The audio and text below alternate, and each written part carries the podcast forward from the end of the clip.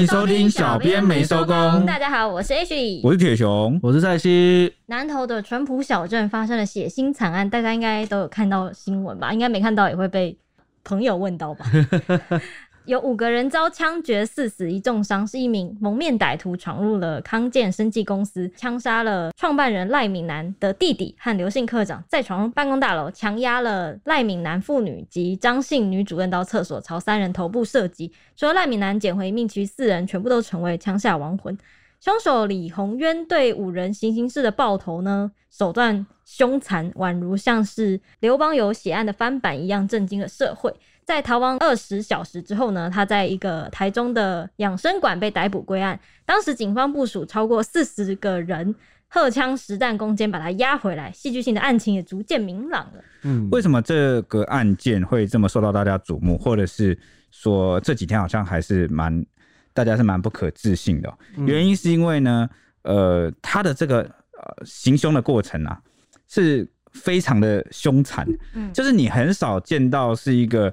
啊，你是要怎么样的深仇大恨才会连续波及这么多条人命，而且是近距离的啊，对着啊头来开枪，就完全没有想要留活口了。嗯，那这个，而且再加上大家还记不记得我们前两集在聊那个呃安倍的这个遭枪击的事件的时候，我们就有顺带聊到说，哎，台湾的这个枪支好像感觉特别多。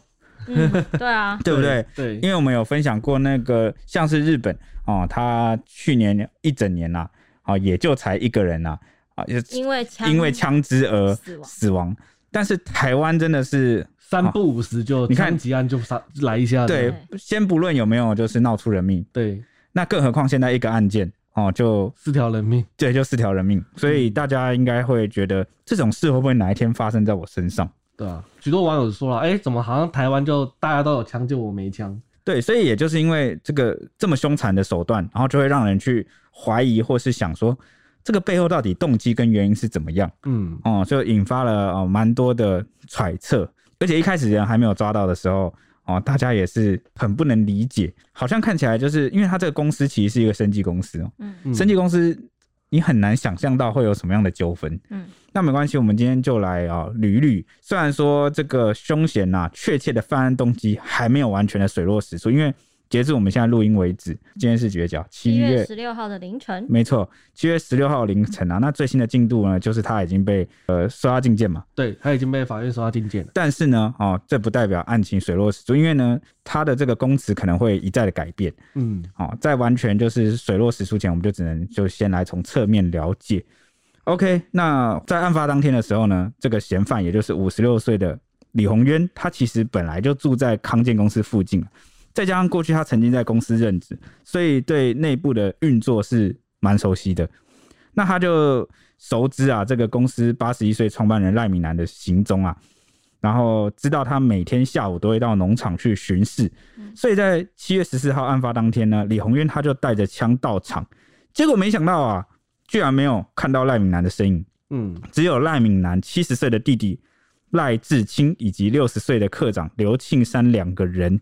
那他当下没有看到他的首要目标，那就当然是先押了这个两个人啊，把他们押入了这个农场的农资室，并以手铐啊，就是反手把他们都铐住了。嗯，那就控制了两个人。那他就直问说：“你们有没有看到赖敏南在哪里？”然后还要求啊，这个啊赖敏南的弟弟赖志清啊，立刻拨打电话给哥哥，叫对方到农场来碰面。但是呢，那时候赖敏南刚好有访客啊，根本就没空去。然后也没有就是按照原定的行程，嗯，结果李宏渊啊听完了，啊，二话不说啊，就朝啊这个两人的头部一人一枪啊，直接近距离的行刑式射杀。接着哦，凶嫌李宏渊就在农场等，那等了老半天都还没有等到赖敏南现身，他可能觉得他忙完还是会过来吧？对啊，嗯啊，所以但是一直等一直等都没有等到人，后来刚好到了下班时段了，他就决定到公司。这个厂区两百五十公尺外的地方埋伏，想说趁着下班人潮、门禁比较松的时候来混入公司。那刚好啊，就在这个过程中，他逮住了一名正要下班的员工，询问说：“哎，请问赖博士在哪里？”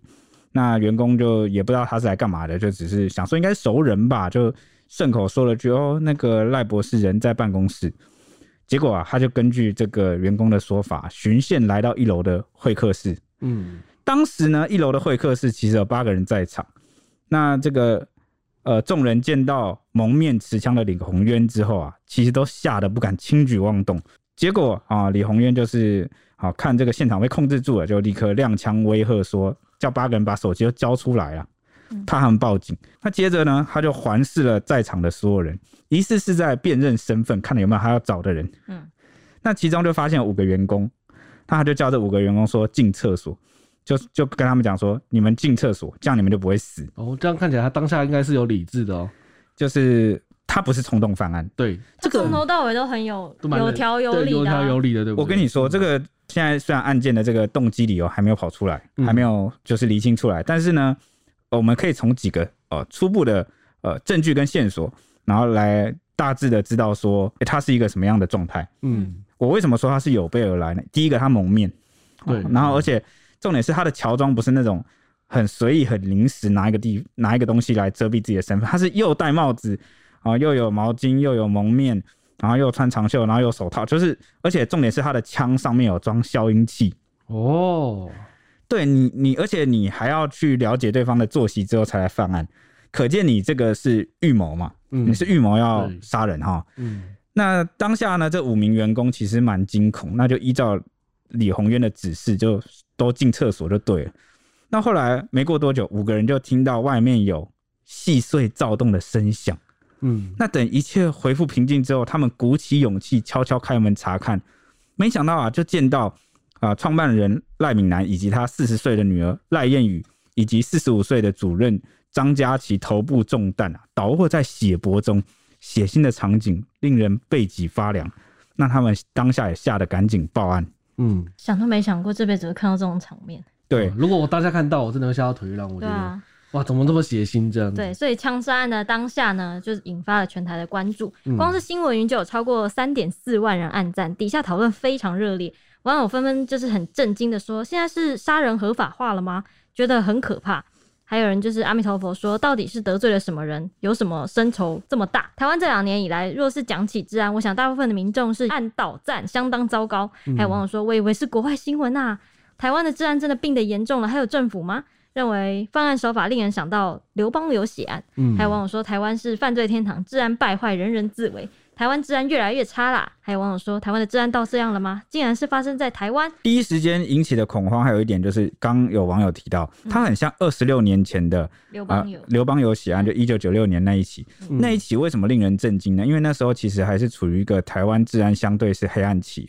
那有两名凶手，他身穿雨衣啊，闯入了时任桃园县长刘邦友的官邸。嗯，呃有五九个人遇害啦，一样是近距离的行刑式。枪击头部，嗯，那最后只有一名幸存者，但这名幸存者呢，也因为他这个脑部受创的关系，那后来什么也不记得了，嗯，哦，就也没办法作证。那时至今日呢，这仍然是台湾台湾治安史上一个很重大的悬案，嗯，哦，也没有被侦破，那两名凶手依旧逍遥法外。我记得那个时期好像是还有什么十大通缉要犯、枪击要犯的时代，对不对？对，所以那时候大家就会哦联想到这个案子，就会担心说，哈，现在已经是二零二二年了，嗯，台湾也是一个监视器到处遍布的地方，嗯，居然还能夸发生这么夸张的案子，然后凶手好像就不知道去哪了，对，因为他后来逃掉了，对，嗯，那大家就很担心说，会不会像一些啊之前有些很。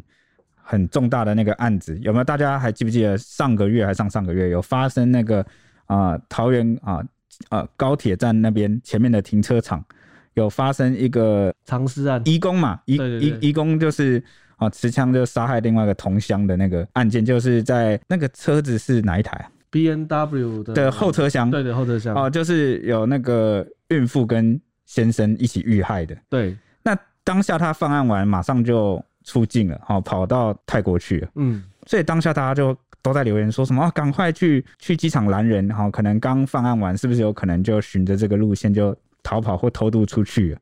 嗯，对，那还好是后来是没有啦，因为我们警方哦这动作非常的快，啊，就掌握到他可能就是躲在这个台中或南投好的一些地方，然后都有去出动去围捕，所以最后是有抓到人。虽然是一个不幸的案件，但是起码隔天啊二十小时后就把人控制住。那有网友怒说：“哎，可怜呐，没死刑没人怕。”还有网友说：“可教化结案，台湾法律就是温暖，希望不要死刑改造三餐无期鞭刑。”还有网友说呢：“谁恢复死刑我就投他。”但都是没有人提呀。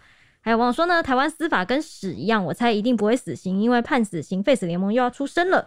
还有网友都在讨论呃死刑的部分，说目无王法，没事，台湾法律都保护杀人犯，台湾真的是天堂，杀人可教化，自首可减刑，这要我们怎么教育下一代呢？那这起事件啊，总共就是五个人，全部是头部中弹嘛，那其中四个人当场死亡，除了赖敏南还有意识，因为他的子弹是从右耳后方射入，那卡在颅内的肌肉。送医抢救之后就捡回了一命，不过目前是还没有脱险呐。业界人士就透露啊，赖敏男十多年前到大陆做牛樟芝生意，但因为台湾的牛樟无法运至大陆嘛，那改采太空包，号称有保健功效，珍贵牛樟芝一颗就要十几万呢。生意做的是有声有色，颇为成功这样子。获得当地的许多老板投资，不过牛樟芝产业在五六年前就开始没落，加上大陆的生意可能拓展太快啊，他们的财务就出现了一些问题。那赖敏南为了止血啊，一度想要卖掉公司填补资金缺口，但是降价到一点五亿元也没有人要买。据了解，赖敏南是台湾食药用菇菌类协会成员，以前在台湾算是牛樟芝最大的学会，在牛樟界颇有权威。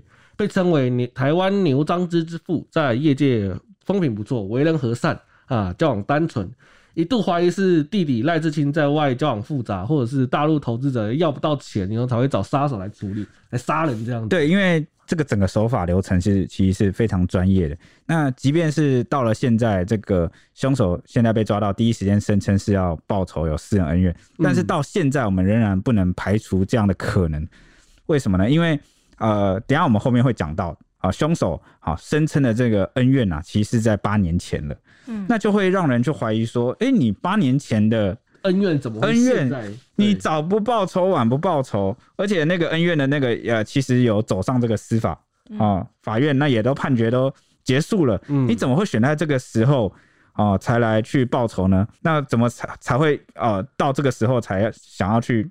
有点像是没有这个必要啦，动机性感觉好像有点让大家会觉得存疑。八年很长哎、欸，长到可以可能可以忘记这件事。可能你过你跟他有什么纠纷，你可能都忘记了，啊、你只知道我跟你有恩怨，但是恩怨是什么不知道。所以细节怎么吵架，搞不好都忘了。对，所以可有有有一种可能性，这可能性呢，就是呢啊，有心人士啊，或是有幕后主使，那他为了一些他自己的目的啊。找上了啊，曾经他在调查过程中知道了嫌犯哈，这个李姓男子可能跟这个公司过去有一些纠纷不愉快，嗯，那就找他行凶犯案，有没有这个可能性？我们现在也不能排除哦，所以这也是很多人在讨论跟怀疑的事情的一个点了。但是你没有想，你有没有想那个？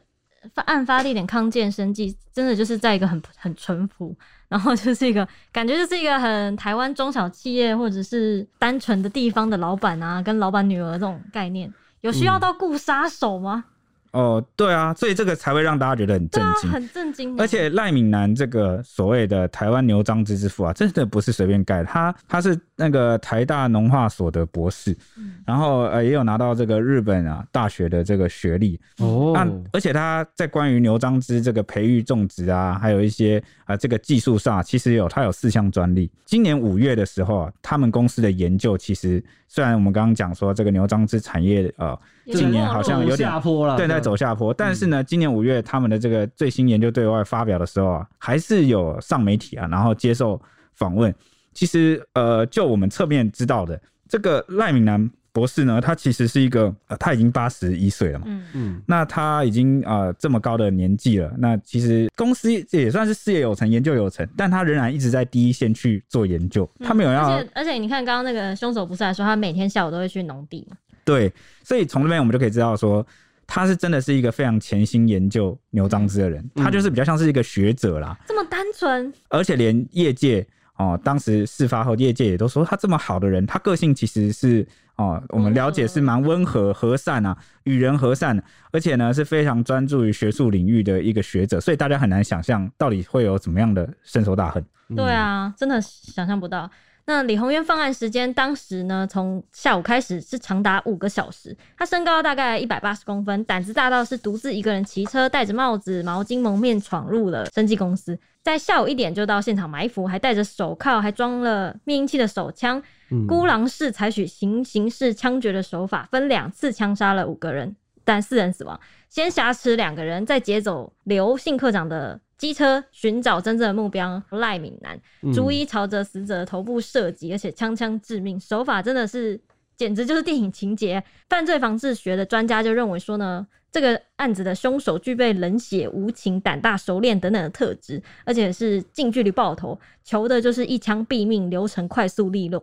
不仅是熟悉枪械，更不会给被害人求情的时间，常常会束缚被害人，就是像他用手铐反手。铐住他们嘛，嗯，为了要让自己逃逸顺利，这样子。如果不是职业杀手，专家认为很可能是有枪炮弹药前科的。那如果不是杀手呢？最有可能的动机就是挡人财路和仇恨这个方面。那警方也研判说，凶手的目标很明确，而且手法干净利落，仇杀的可能性是很高的。当时还有一个关键就是李红渊，他不是趁着下班时间吗？员工下班时间就是闯进去。他为什么闯了进去呢？是因为他当时跟警卫告知说，我要找赖博士。靠着简单一句话就获得放心，而且因为门都没有关，他就是直接大喇喇的走进去犯案。行凶得逞之后呢，他又一路就是骑着那台抢来的机车，从草屯骑到台中雾峰逃逸，嗯、然后又汽车搭乘计程车逃逸。过程中狡猾的换搭了五次计程车，跑到台中雾峰去跟前同事商借了三万块的跑路费。再接着搭车到养生馆藏匿，还预先把手机留在他的住处，故布一阵，然后过程从容不迫，可见他真的是冷血至极。这讲到这边呢，我想跟大家分享哦，昨天哦真的是很忙啊。嗯，昨天有一些粉丝还蛮好心的，嗯，算是关心啦。然后这个枪击案发生之后，有人就密这个小月没收工的啊、哦、IG 就说：“哎，你们现在应该很忙吧？是不是在忙这个？”枪击案，哎、欸，对，你说对了，就是、哦、就是，对。啊，忙的是不可开交，因为因为当时凶手还没找到，对，那任何的蛛丝马迹都成为外界的关注焦点，嗯，那我很自然的，我们就很自然去翻那个媒体嘛，就会去翻判决书，对，因为我们都有一些啊，去我们会去网络上翻判决书的系统，那我就打了这个呃康健啊这个公司的关键字进去，他就发现了康健生技公司八年前有一个案子，嗯，我就点进去看呢、啊。那我就看到说啊啊呃，诶、欸，这个案子好像就曾经也八年前也是有人闯进这个康健生技公司里面去行凶，嗯，也不是闯入公司啊，这么巧，应该算是埋伏在附近，嗯，但对我而言差不多了，因为就是在公司旁边行凶嘛。嗯、那我就想说，怎么那么巧啊？就是八年前、八年后哦，都有这个袭击的案子发生。嗯然后后来好，我就进去了解了一下，然后把它写成了一篇新闻。嗯，哦，就有写说他们八年前啊，有曾经有发生过这样的事件。那我跟大家娓娓道来，八年前遇到了什么事？哦，是这样子的，就是当时哈有一个李姓男子，嗯，我写的时候了，对，啊，就写到说有个李姓这个职员啊，他跟直属上司就是洪姓女科长，因为操作机器的时候，其实就有一些争执跟冲突了。嗯，那后来他们就闹得不愉快。啊，这个李姓男职员呢，他就啊、呃，在这个尾牙上呛瞎说，年后就有一场好戏可以看了。哇，对，是放话嘞，就是撂狠话。嗯，这样。那后来呢，真的到了年后，就是二月五号的时候，嗯，这个洪姓女科长啊，在这个骑车上下班这个公司附近的时候，突然被一个不明人士啊，戴口罩、穿帽 T 袭击。嗯，拿什么袭击？拿铁棍往他的头部猛敲，就是要置他于死地。嗯，拼命敲，拼命敲。那这个红杏女课长呢，在这个呃生死一瞬间呐，千钧一发之际啊，就是突然转头，然后瞪着那个就是袭击他的人说，问了，只问了一句：“你是不是李红渊？”嗯，那结果呢，这个不明人士不知道是怎么样，心虚还是怎么样，听到之后马上转身逃跑。那这个女课长因此捡回一命啊，在路上被好心人看到她满头满身是血，把她送医，就是救回来了。嗯、那这个红姓女课长马上就想到了，她之前跟这个李姓职员结怨嘛，她曾经听到那一句，嗯、对，她就去报案，就告这个李姓职员，就觉得就是她。嗯，那当时呢，这个呃，经过这个法法法官审判啊，嗯，法官认为说证据其实不足。当时呢，这个李姓男职员啊，在呃法庭上提出了很多不在场证明，比如说我那时候在朋友家啊，或者是你看我跟我老婆有这个通联记录。哇，那真的是蛮厉害的。对，但其实呢，后来检方深入调查有发现说，他有很多奇怪的举动，比如说他有跟老婆交换手机，哦，或者是等等等等等，这些就是他提出的不在场证明跟证据都很可疑。哎、嗯欸，他从以前就很会预谋，哎，对，然后可是因为他很可疑，可能也可能是因为女科长的证据也不足了，就是因为。当时你你你其实被袭击的，那在那个路上其实没有什么监视器。对对，当年可能也监视器没布这么多这样。对，就是在那个地方，然后就是没有那么多监视器，或者是你就是提不出那个证据。嗯，那法官当然在法律程序上这个原则上。都是呃，看证据说话了。对对对对，证据就拿来对。如果没有证据，你就不能。就是无罪推定嘛。对对对对，就是尽可能的。如果你证据不足，那我们就倾向是他是没罪的。嗯，当时检方跟这个呃红旭女科长都有提出说，这证据他提出的不太想证明很可疑啊，这很摆明就是造假，这个他很多东西都很可疑。那法官当时就说，你不能因为他提出的证据很可疑，就反过来证明他有犯罪。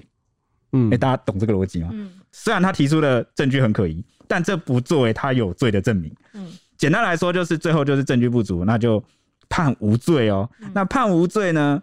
呃，这个红杏女科长有两次上诉都被驳回。嗯，都认为这个判决没有问题。当然了，法律上一定是没有问题。看证据的啦。嗯，没错。我跟你说，为什么这个红杏女科长很气？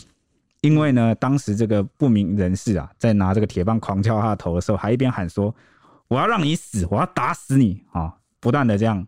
敲击他，哇！他心有不甘，至少他还提出了这个鸿训女科长还提出了九十二万元的民事求偿，啊、嗯，也失败了。嗯，哦，那最后呢，真凶是谁？不了了之。当时当年，哎、欸，这件案子就尘埃落定了，就没有办法了，就无罪，就没有，就是找不到凶手。李姓男职员无罪啊，也不知道凶手是谁。法律上来说了，当时也不知道凶手是谁、嗯。那这可以就可以算悬案了吧？我觉得，你也没有凶手嘛，找不到凶手，他确实受伤，但是没凶手。对，那我。而且当时我在写这个新闻，因为我是一边翻判决书嘛，嗯，那判决书有一段非常的引起我的注意，为什么你知道吗？因为那时候我凌晨在写的时候啊，其实我们的呃这个记者啊，哦就已经掌握了消息，知道说警察已经锁定了嫌疑人在哪里，嗯，但是我们这个当然不能写嘛，因为写出来，万一我们比如说我们快讯报道出来，那个嫌犯看到不就跑掉了吗？然后所以为了台湾的治安呢，我们就就没有我们就没有把它处理成新闻，以免打草惊蛇。那当时这个啊记者就有回报说，诶，这个嫌疑人啊好像藏在台中雾峰。然后呢，刚好我在写这个判决书的时候，就写到说，这个李姓男职员啊跟法官说，我当天的不在场证明是因为我在台中雾峰的朋友家。诶，同一人吧？居然这样比对起来，诶，我想说怎么这么巧啊？怎么刚好？但是我心里没有多想，为什么？我想说台中雾峰毕竟离这个生技公司南投草屯也是很近嘛，嗯，那应该是巧合吧。嗯结果我这个新闻就出出去啊，就出下去。我下班早上回到家，各种巧合，新闻进度新的进度就出来了。这个进度是什么？就是呢，原来啊，这个八年前犯案的不明人士，这个李姓职员呐，就是我们今天这个呃枪杀凶手，就是行刑式枪击五个人的凶手，同一个人李宏渊本人啊、嗯。我觉得哇，这个这件事情很很。你知道他简直像是侦探一样。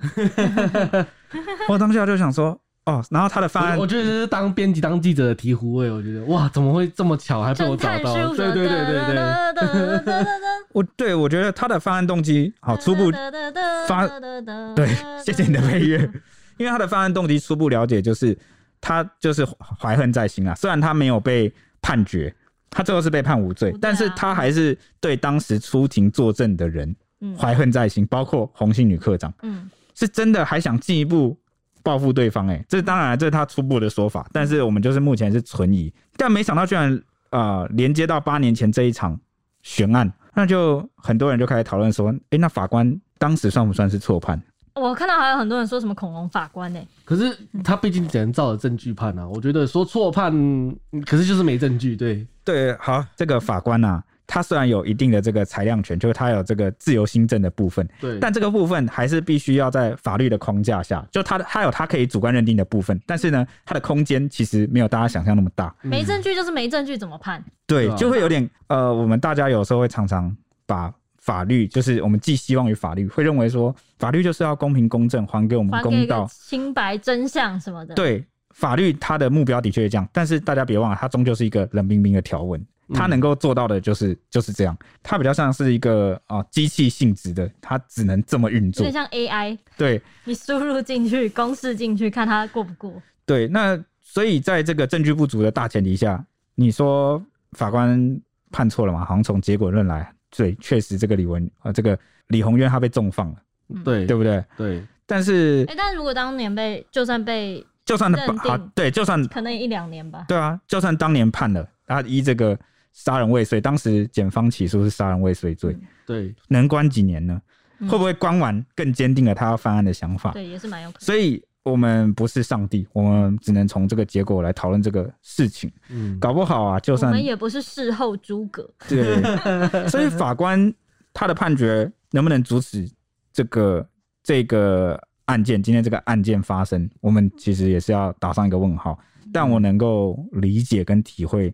大家对于我们台湾法律公平公正的期望，因为毕竟大家这个好像信赖程度是蛮低的，嗯，然后尤其今天又发生这个案件，就会很难去体谅，嗯，对，我平心而论，作为我铁雄自己啊个人感性的部分，我也很难去体谅，我也会在写的当下，我都觉得说，哎，怎么会？明明很多东西很明显就是这个人，对，好，但是呢，我们是个法治国家，我们就必须要照。法律来，对，如果不照法律来，就法律就是。如果有那一趴机会他是无辜的话，我们也算是冤枉他，他搞不好更大杀机。所以有时候法律就是为了去保护那个一趴不要错判。所以这个这件事情，我觉得可以延伸到去讲死刑的部分，就是关于废不废死这件事。嗯，这个是一个很难的话题，因为它没有正确答案。对，这只有是价值观 呃取向的问题，只是。我们大家常会拿出来讨论跟辩论的是什么？就是大家以为死刑可以达到什么样的效果，或者说希望死刑能造成什么样的的威吓阻啊，或者是一些可能可以阻止犯罪之类的，就是效果啊，对啊，嗯、对。那废死的人到底在想什么？废死团体为什么会有提出这样的主张？他们其实我常听到的有两种部分啊。第一种部分就是他们会觉得说，呃，死刑只是治标不治本，就是。他觉得我们社会应该去检讨或去检视，说为什么我们的环境会养出这样的这个会让他嫌犯想要犯罪这样。对，你记不记得我们才看的那篇仁慈的那个影片？他不是就有说瑞典就是北欧国家，他们对监狱的定义是说他是要拿来教化人的，就他希望把他这个人重塑、重造。对对对对，嗯、但但台湾我们目前。普遍的价值观好像比较属于是要把犯人关起来，或者是解决掉。对，解决掉，哦、解决这个问题。所以废死团他在想的是这个部分，就是他觉得死刑只能解决结果，治治标不治本。但是就很像是呃，你你全身长了很多痘痘，嗯，然后呢，你一直去涂某个地方的部位去涂消炎药，嗯，但是你的痘痘还是一直长出来。为什么呢？因为你没有调整你的作息，然后你吃的很油腻，然后。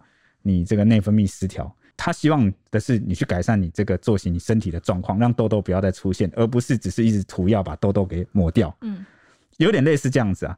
嗯，但是这就又衍生出这个反对他们的人，就希望有死刑的人的另外一个议题，就是那你没死刑不会怕啦。那对贺祖的问题。然后第二个是，那万一他不能教化呢？你怎么知道他能不能教化？万一他出来再犯怎么办？有多少再犯的案子发生？嗯，为什么？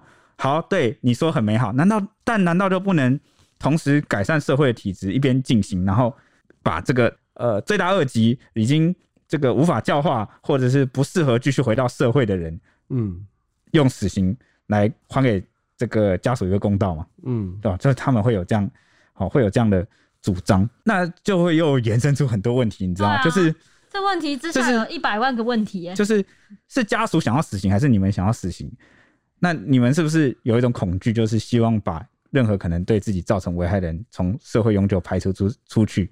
那请问，好，你说你要去改善这个社会根本问题，那请问每次 biang biang 死刑，好，把一个死刑犯送去枪毙之后，我们的社会问题解决了吗？我们的环境问题解决了吗？还是你们就觉得这件事就到此就结束了？解决了，社会还是有可能造就下一个，就是他们会觉得对死刑是一个很廉价的方式，然后而且也会让人们误以为误以为问题已经被解决了，嗯，但他们觉得没有。没有，反正这个方面的死刑的议题啊，不止牵涉就是实物层面，好，比如说大家的安全、审判啊，然后甚至是又牵牵涉到所谓的会不会以前有一些冤狱，嗯，对，有，对，然后造成无辜者被错杀，然后我们不可挽回。嗯。好，虽然说就算没有死刑，把他关在里面二三十年也是不可挽回啦，嗯。但是那个程度毕竟是不一样，嗯，所以我觉得这真的是一个很难的问题。然后这也没有绝对正确的答案，就完全是凭大家你们可以去思考说，我觉得是整个社会一起前进的一个议题吧。对对对就是，看大家在现在这个环境下会有什么样的价值观，社会有什么共识，就是一边讨论一边修，一一边修法这样子，就不用一步一定要一步到位说台湾现在就是要有死刑。可是我们目因为目前的情况就是好像已经一刀切了，就是我们现在就是废偏废死，然后变成想要死刑的没有死刑，然后废死也没有说真的完成对到废，死，因为还是可以判死刑，只是没有执行这样子。现，在就卡在一个中间，不上不下的感觉。然后可能每当这个民调下滑，或者是社会的大事件哦发生的时候，或者是比如说治安又进入黑暗期的时候，司法院就会哦，执政党对。哦可能就会去哦呃批准一些这个死刑犯的执行，照法律去进行这样，然后把谁给枪毙掉。超突然，每次都超突然。对，以前就是有哦蛮常有这样的情况，嗯，对，所以我觉得刚刚 H 其实讲的蛮好的，就是我们有没有必要现在好像说，我我我们都大家都需要一个沉淀的机会去思考说，到底台湾未来在社会形势上这块要走向何方？我觉得要符合民情吧，对接近这样子，看就是每个社会怎么样。不求一步到位，但是至少求我们有在持续讨论。嗯嗯我觉得有持续讨论这件事很重要。我们是嗯呃言论自由的民主社会嘛，嗯，对对对，所以我觉得欢迎大家都是可以来这个发表自己的想法跟看法。或是关注一下死刑的议题。其实这件事情真的是蛮需要，我觉得蛮需要大家一起讨论。，对，我觉得大家都比较常聚焦在还没有执行死刑的犯人身上，嗯但我们其实还有一点要聚焦的是，前面已经执行了死刑的这些案件，嗯，它的呃根本性的结构问题被解决了吗？如果没有解决，有些措施没有改善，那会不会未来又再又又对又又在呃同样的事件这样子？没错没错，嗯好，那话题回到李宏渊哈，那警方第一时间就锁定了他，之后展开了追查，并且掌握了他的行踪，在凌晨前往台中雾峰要准备攻坚啊，不要去扑空嘛，因为第一时间他不是说他在他可能手机放在家里，然后人就不见了，对不对？经历了逃亡二十小时的追击后啊，直到隔天下午的一点多，就是十五号的一点多啦，警方重兵部署在台中中清路的一处养生馆。警政署长黄明昭也到场作证，现场超过四十名警力哦，手持盾牌、荷枪实弹，来展开攻坚，现场压制住了李鸿渊，将人逮捕归案，这个惨案才画下了一个休止符。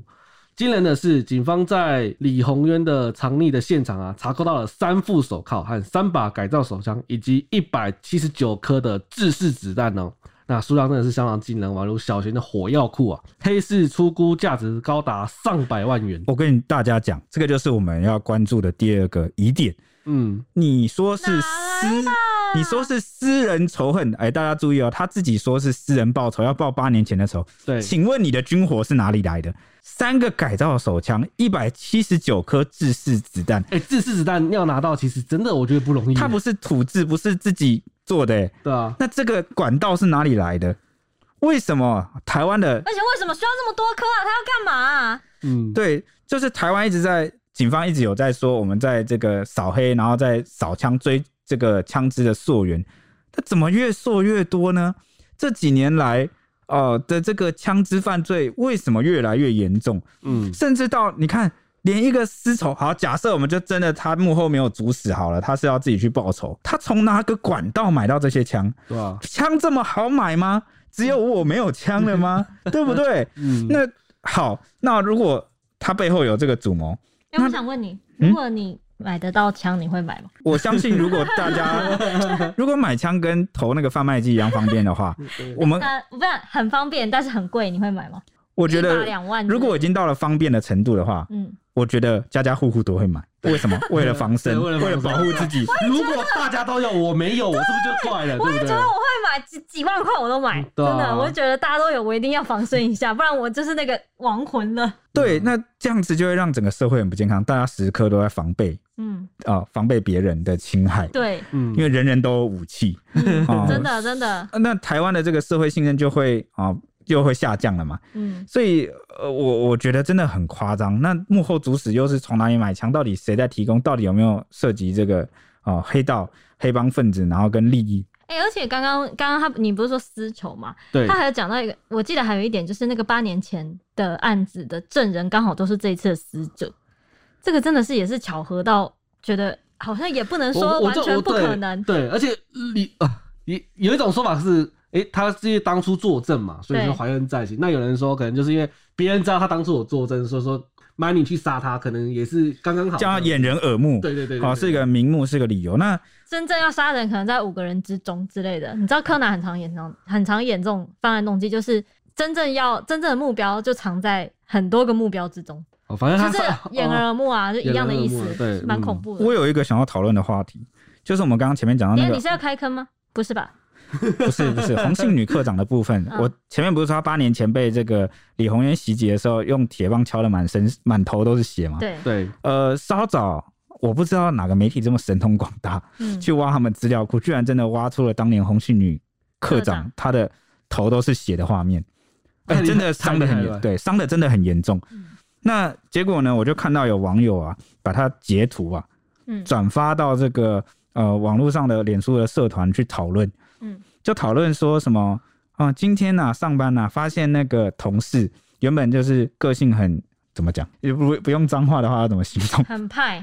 对，就是没有啦，就是那种很讨人厌，然后个性很多毛的那种同事。很北吧？很毛，很北吧？对对对。很北然后类类似主管还是什么？他说今天变得特别的温柔，不知道是不是看到这一篇新闻，然后知道说如果太太北蓝会被就是下属。报复，然后什么之类，他，然后他就他讲到这边，我都觉得没问题。但接着呢，他就开始脑补，说一定是这个女课长啊，个性很怎么样，然后所以才会被下属哦怎么样怎么样。那结果下面网友就站成一团了，然后说你讲自己的事就算了，你脑补到那边去干嘛？因为有些人你看这个就是典型的、啊、这个经验法则的谬误，什么意思呢？嗯、就是根据自己的经验去推断所有的事件应该都是跟他的情境啊、哦、或经验一模一样。嗯哎、欸，你的不幸不代表人家也是这样哎、欸，嗯，对不对？所以就是啊、呃，过度脑补推断，所以大家可以观察，其实很多人这个立场和想法很容易被自己啊、呃、经历的事情所覆盖，然后把自己投射到这个案件上，然后进而怎么样啊？进而去检讨被害人，嗯，所以我们常讲的，为什么有些人会检讨被害人啊？可能有也跟他的这个啊生命经历啊、个性啊、想法这个累积而来，我觉得是有点关系。那还有一点，我觉得蛮夸张的，就是他呃，在被这个养生馆抓到的时候，他为什么会躲在养生馆这样？而且他还不是躲在大家想象到的位置，他是躲在那种天花板夹层里面，就是夹呃天天花板中间会有一个缝嘛，他就躲在那个缝缝里面，就是楼层之间的缝这样子。重点是他被抓到了当下啊，大批的这个警察就荷枪实弹，因为很怕他身上有火力嘛，嗯，他叫他不要动，不要动，你不要动。那这个嫌犯啊。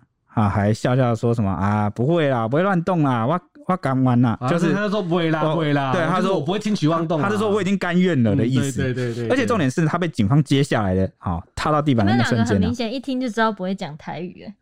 那我就不会啊，我就 承认。对啊，我就看了字，我不会啦，应该是不会。对啊，我们我们这个少了李阳之后，我们就是一群台语智障。对。啊，反正他居然是微笑笑出来，嗯，他有点像是。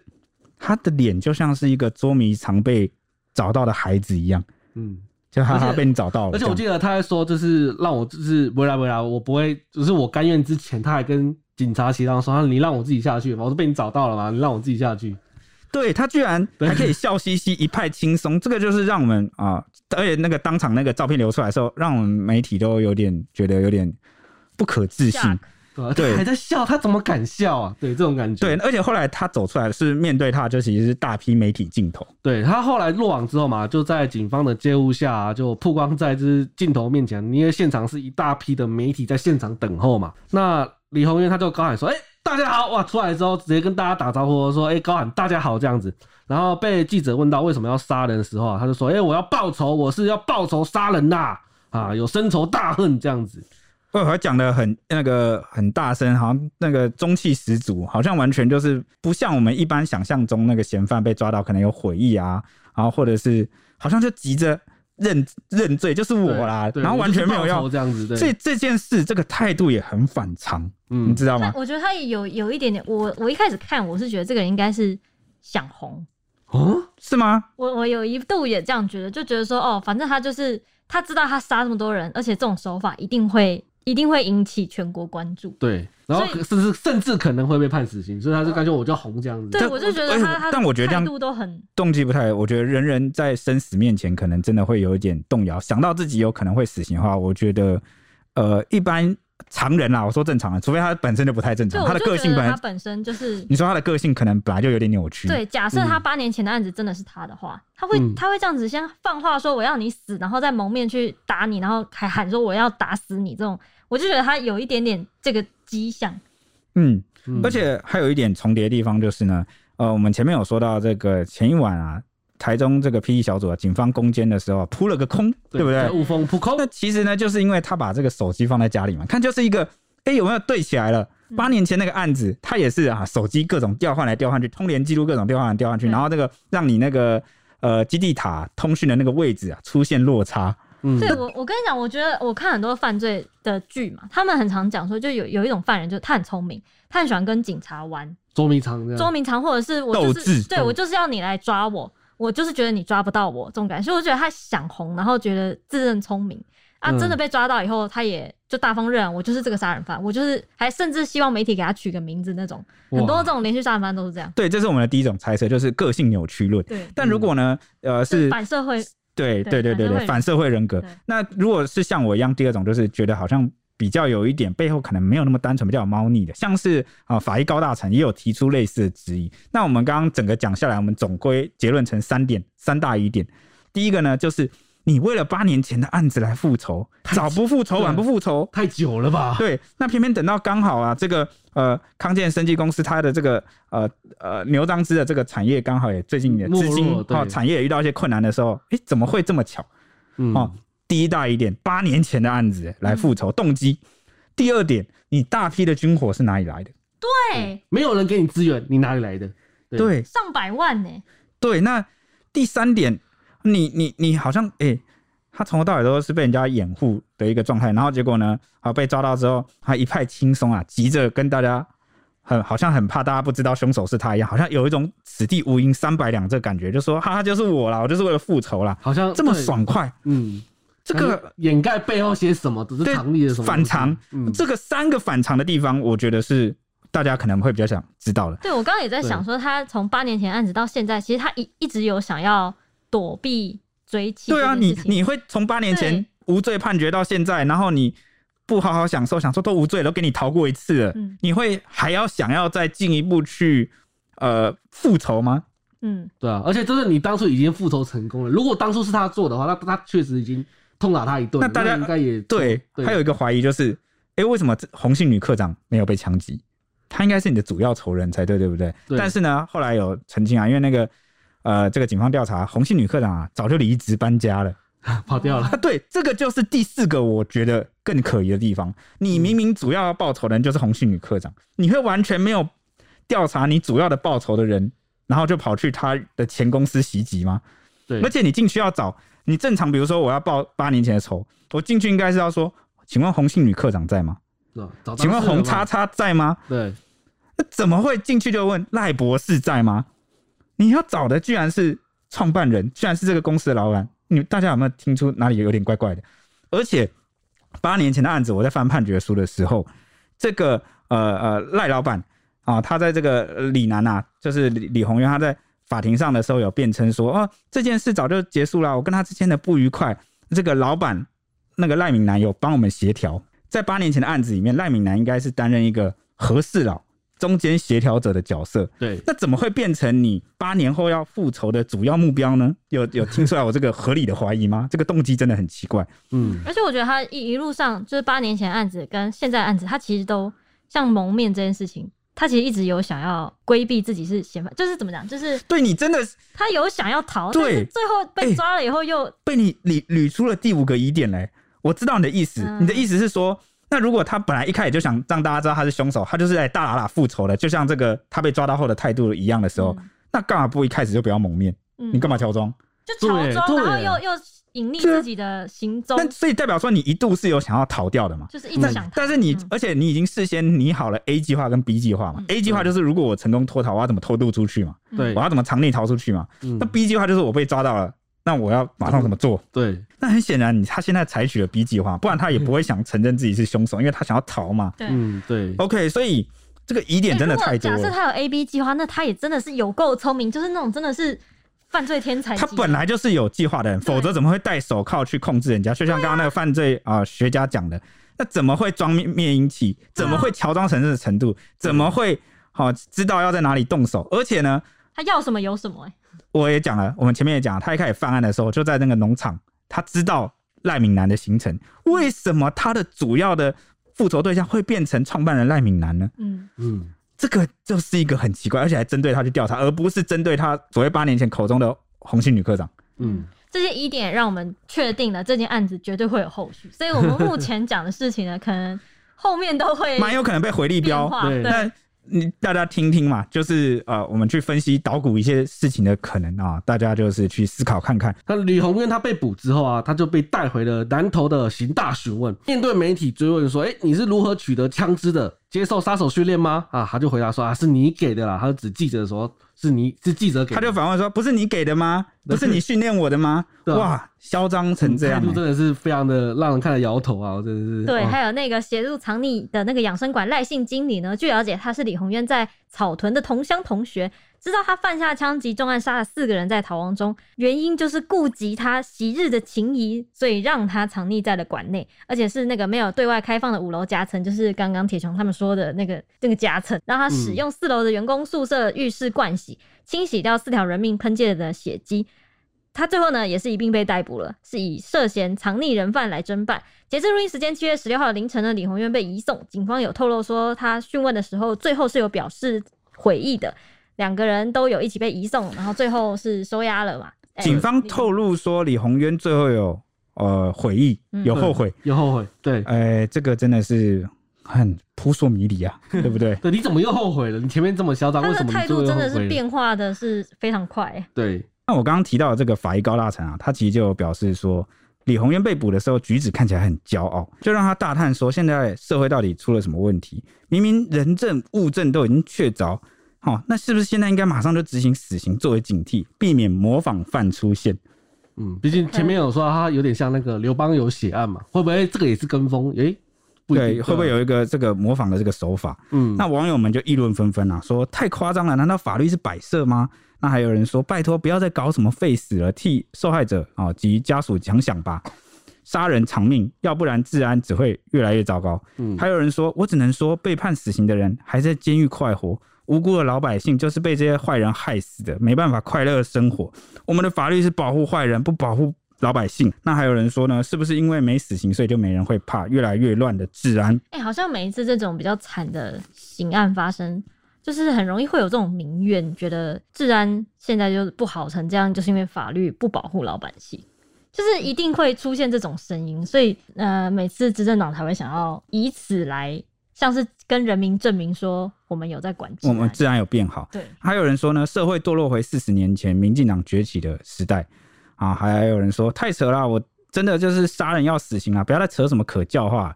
那当然也有人就是比较冷静，就讲说现在还没有真相，请大家不用乱猜。嗯，然后呢，还有人说我也是想到刘邦友，然后到现在都还没有破案，真的让大家都想起刘邦友血案。对，毕竟真的新新形式爆头这种行为真的是非常少见的。其实关于大家讲的这些，我就想到一件事情，就是我记得我跟 H 有讨论过，呃，小偷跟强盗的差别。他们都如果都是拿人家东西的话，一个是明目张胆的抢，嗯，然后一个是呃小心翼翼，趁你不注意的时候偷，这样。对，然后呢，呃，官员贪污有两种方面，一种是偷偷摸摸怕别人知道，然后另外一种就是明目张胆。而我就是坏官，我就是黑心的官员，我就是贪官怎么样，你拿我怎么样，那权势就是压你。他们结果上可能都是好污了一些钱，或者都是抢了一些钱财。但是为什么差别会那么大？因为我觉得，如果一个人还需要偷偷摸摸去做一件坏事的话，哦，代表你的整个是他是害怕受到就是被曝光，受到大家制裁的。你这是代表还有呃整个环境是大家有办法制裁他，然后他也害怕被曝光，所以他必须偷偷摸摸做。嗯，或是他还有一点认知，知道自己在做事，他至少知道自己是错的，就是他的这个态度跟价值观上、个性上都还知道说。哦，我在做错的事。嗯，但是如果是换成我刚刚讲的，比如说啊、呃，这个明目张胆的那个贪官，嗯，跟这个抢完之后还说怎么样，我就抢你恶霸那种，那代表说他是没有悔意，他也就是不怕。我想表达的是说，今天李宏源他这么嚣张，是不是他他不怕曝光这件事情？我们是不是可以去思考一些什么？社会没有给他一定的，社会没有给他一定的那种贺阻力。让他觉得哦，对，所以我，我我觉得就是因为太他太明目张胆，然后才会让大家就是讨论说，是不是我们的刑法没有死刑这件事情，对他不足以造成贺阻力，让他不用偷偷摸摸，或是心心怀悔意，或者是甚至不会让他觉得这个东西是错的。但是我这边又觉得，如果你必须要靠死刑或是很严刑峻法才能让这个人知道他做的是错的，那是不是？